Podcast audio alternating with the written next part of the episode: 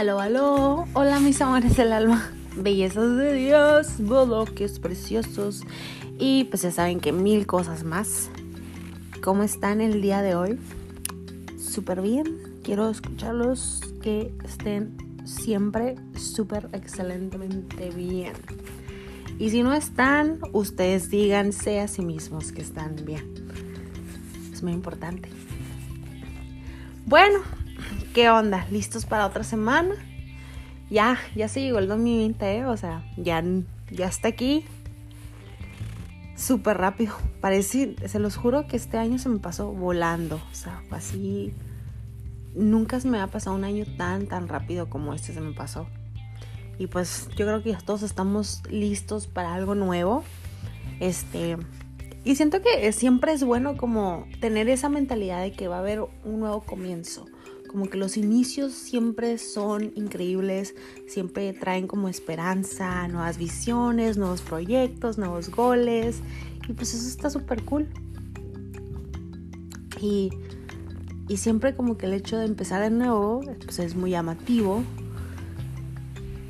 Entonces, venga con todo, chavos. Este año sí quedamos con Toño. Bueno, ahora sí para empezar les quiero decir que pues si es tu primera vez en el podcast, en serio te doy la bienvenida. Yo soy Yanis, tengo 25 años y pues digamos que empecé este podcast porque en estos tiempos, pues en donde realmente estamos rodeados de la media, yo creo que es posible crear un ambiente positivo porque estamos constantemente bombardeados de cosas que nos afectan y no debería ser así. Bueno, el tema de hoy, yo creo que muchos ya medio saben. No saben mucho al respecto porque la verdad he sido un poco más privada acerca del tema. Este, no me gusta que me vean como víctima ni tampoco que tengan lástima por mí porque realmente fue una experiencia que agradezco de todo corazón porque me cambió la vida y yo creo que hay una Yanis antes de esa experiencia y una Yanis después de esa experiencia. Se lo pueden decir mis amigas y toda la gente que me conoce. Y este, lo voy a tratar de explicar lo mejor posible. Pero antes de empezar, pues obviamente, este es un disclosure. No quiero que lo vean con lástima, ni que me vean con lástima. Simplemente agarren lo que puedan. Ojalá les sirva. Y este pues aquí estoy. La verdad es que estoy muy muy bien, chavos. La verdad muy muy bien, gracias a Dios. Este y estoy lista para hablar de eso, claramente. no se preocupen por mí. Bueno, al menos no de eso. Y este digamos que todo empezó como un resfriado hace fue en el verano del 2018 me empezó a dar como un resfriado. O yo sentía que era como un resfriado, un dolor horrible de cabeza, muchísimo más feo que una migraña. Y pues yo como lo empecé a tratar como tal, como un resfriado. Y duró varios días, como una semana más o menos, y se los juro que yo vivía como con 10 o 6 pastillas de Tylenol, que yo sé que estuvo mal desde el principio, que haber ido al doctor rápido, pero pues es que con la escuela y con todo, la verdad, no tuve una oportunidad. Pero es que estaba súper intenso el dolor en la cabeza. Ya hasta que un día, este, o sea, me desmayé, no pude más y desmayé.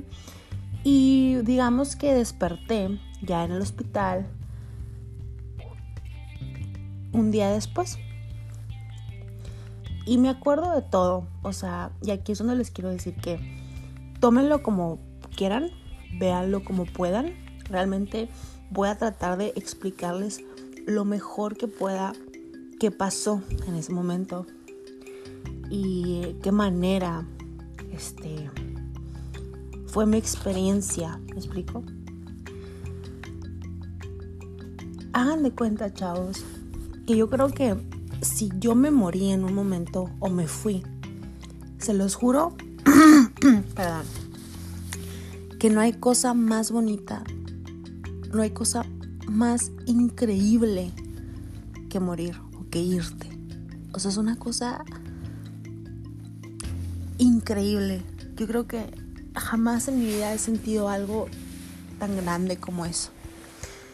Y me da risa porque cuando le cuento a la gente, la gente se asusta y dice, ¿cómo? O sea, y realmente, o sea, ya cuando lo experimentas, te das cuenta, hagan de cuenta que quiero que lo vean como todo lo que tenemos ahorita, nuestros pensamientos, nuestro cuerpo, todo lo que somos, pesa.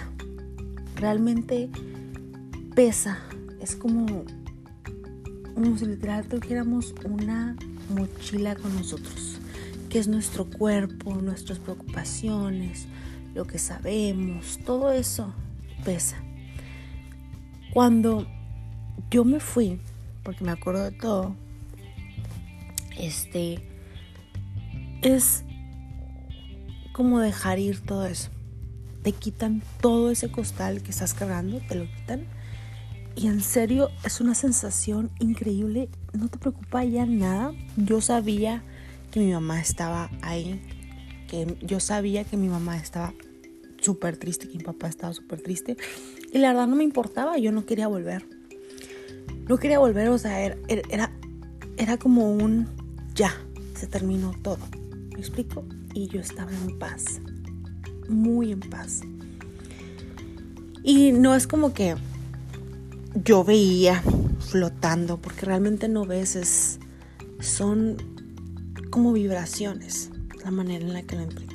Hagan de cuenta que como en el estado que yo estaba, yo podía sentir, era más bien como una, una unas frecuencias, una sensación.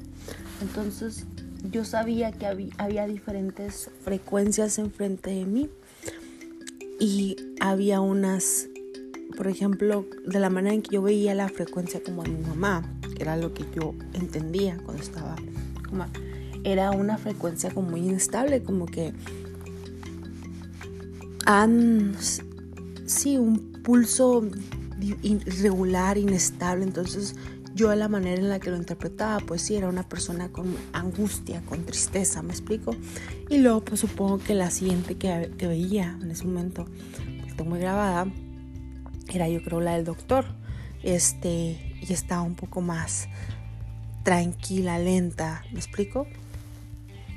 Y pues estaba mi papá, mi prima, y yo podía sentir, sentir todas esas como vibraciones o frecuencias. No, no, no, no, o sea, no lo vean así como que te vuelves un fantasma y mucho menos no, o sea, no fue así. Pero era súper, súper. Y siendo que yo amo mucho a mi familia, a mi mamá y mi papá, los adoro con todo, jamás les quiero traer dolor. Se los juro que en mí yo no quería volver. Por una o por otra razón, volví, me explico, no, no duré mucho tiempo ahí. Este. Pero digamos que me cambió mi vida de muchos aspectos. Primero que nada, les voy a explicar, más o menos a mí me, estuve internada un mes, conectada, no podía salir de ahí porque me había dado, me había picado un mosquito, bueno, es así como, como lo interpretan, y me dio como un tipo de meningitis muy grave, ¿no? Entonces, pues yo no podía salir del hospital. Y, y cuando salí, el doctor este, me dijo que yo tenía que ir a checarme cada mes, porque sí, o sea, cualquier cosa que me alteraba, yo me daba una pequeña como convulsión y no pude, no pude manejar por un mes, este, no pude hacer ciertas cosas, no pude ir a la escuela, me explico. Claro que ahorita ya estoy muy bien, gracias a Dios, este, pero te das cuenta de muchas cosas. La primera cosa que te das cuenta es que tenemos muchos sueños. O sea, yo me acuerdo que, que antes de eso yo me sentía súper chingona, y que lo podía todo. Tenía sueños de que sí, yo voy a viajar, voy a hacer esto, bla, bla, bla, bla, bla. todas estas ideas y yo decía, no, es que mis papás no saben, no, es que la gente no sabe, yo tengo esta visión y aquí y allá, me movía así, ¿no? Y veía todo grande y que sí, quizá. Y de un día a otro yo ya no estaba ahí, ya no estaba aquí, ¿me explico? Entonces, realmente pasar por eso, darte cuenta que nada te asegura que vas a vivir, que lo vas a tener, que te va a pasar, nada te lo asegura, o sea, nada te asegura si el día de mañana no vas a estar aquí. Pero realmente experimentarlo te cambia tu vida. Porque te das cuenta que lo único seguro que tienes, y esa, esa frase yo creo la han escuchado, es el presente. Ahorita, ahorita, ahorita sentada, yo creo escuchándome, ahorita este momento, estos minutos son realmente tuyos y seguros y jamás van a volver. ¿De qué manera los estás aprovechando al 100%? Y esa pregunta fue... Me abrió los ojos, ¿no? La segunda cosa que me di cuenta es que las únicas personas que van a estar para ti siempre, siempre, a pesar de todo, van a ser tus papás y tu familia.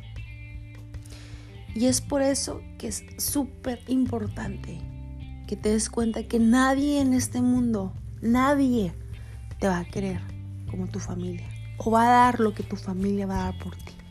¿Me explico? fue algo tan impactante para mí, porque antes de eso yo veía a mis papás como que no sabían, como que no me entendían y, y realmente era una inmadurez, ¿me explico? Porque no, o sea, tu familia realmente es esas personas que están ahí para ver a través de ti, o sea, solamente quieren lo mejor para ti.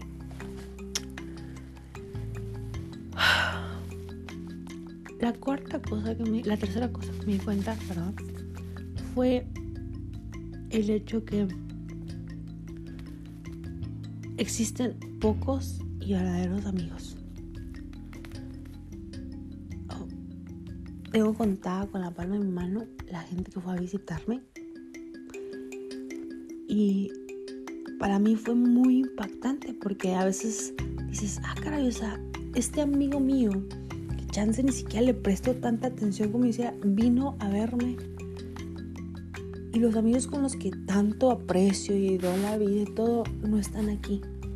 Lo cual no, no, es, no es culpable ni nada, pero es como esos actos que dices, él no me debe nada y está aquí. O ella no me debe nada y está aquí. Entonces es súper impactante, es así como un cierto tipo de de, cierta manera me hizo ver a las personas con otro punto de vista, como realmente valorar su tiempo, lo que me comparten, lo que hablan conmigo, porque el hecho que hagan eso es que me están prestando un cierto tiempo, me están compartiendo algo de ellos y es muy valioso para mí. ¿Me explico? Entonces, fue aprender a realmente darle el valor a la gente. Y el quinto es aprender a vivir plena. De que esa experiencia marcó mi vida 360. A través de eso realmente yo decidí, ni siquiera fue así como que me voy a poner fit y la fregada, no, o sea, realmente fue así como que me voy a cuidar, me voy a cuidar porque ahorita tengo una segunda oportunidad y la quiero vivir plena y la quiero vivir fuerte y la quiero vivir feliz. Quiero llegar hacia a lo más que pueda llegar. Quiero experimentar lo más que pueda experimentar. Quiero, quiero no explotar mi cuerpo, pero quiero ver qué. ¿Me explico? Y aprendí a hacer todo con pasión, con mucha pasión y a volverme realmente mi mejor amiga, a preocuparme por mí, a preocuparme por mi familia, a dar más amor y también, más que nada, a filtrar mi energía o lo que estaba alrededor de mí. Yo me acuerdo que después de esa experiencia, se los juro, reciclé, o sea, cambié de amistades, me cambié de grupos, hice muchísimas Nunca reclamé a nadie, simplemente lo hice por mi cuenta. Y me ayudó a despertarme, a realmente despertarme y darme cuenta que vivimos preocupados por lo que los demás piensan y al final la vida es un instante, es un segundo, no es nada.